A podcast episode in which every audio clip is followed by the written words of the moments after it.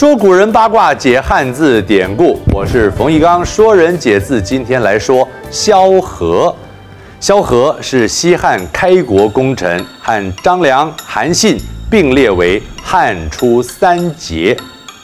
萧何早年担任沛县主力，在乡里父老之间有非常好的名声。有一里，我的地就好名声哦。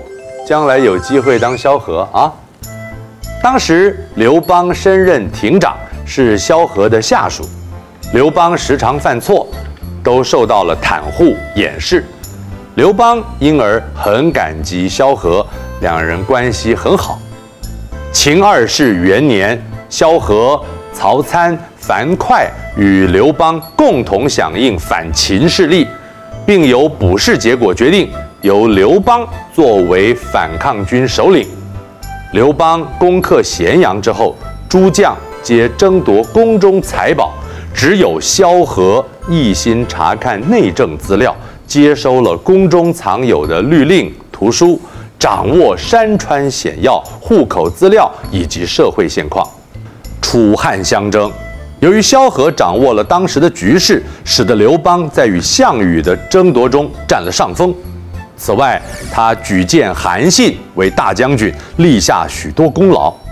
汉朝建立之后，刘邦论功行赏，萧何为第一，封为赞侯。萧何随即以前朝文献为基础，制定汉代的典章制度。接着又助刘邦、吕后除去韩信，陈豨、英布，成为相国。韩信立下赫赫战功，引起刘邦忌惮。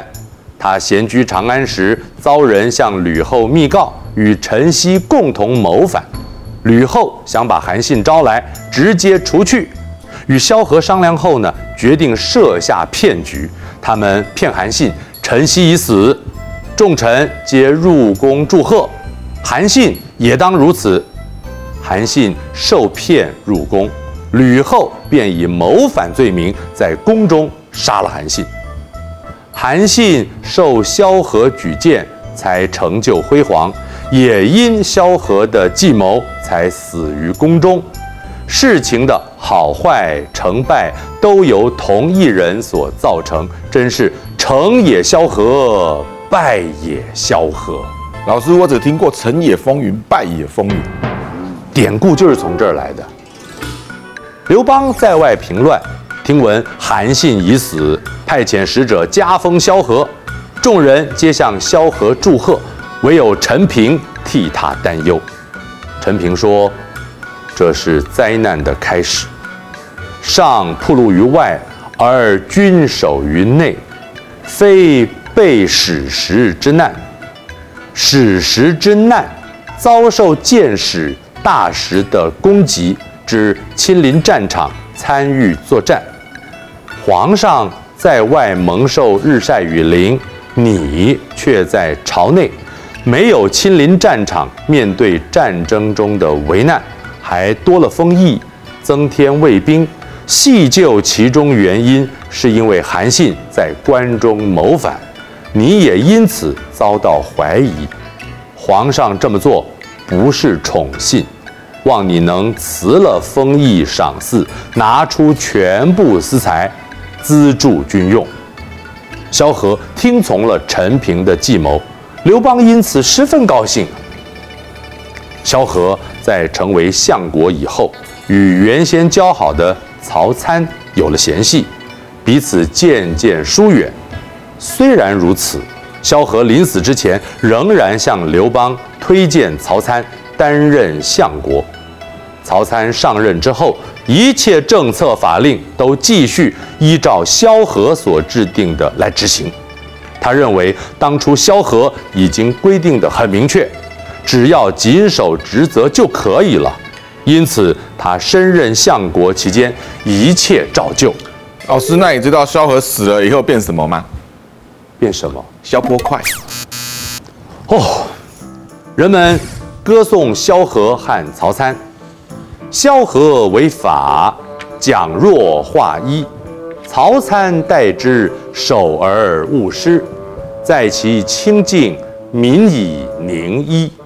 萧何制定法规，严明一致，曹参继续沿用，为政者清静无为，百姓也因此生活安定。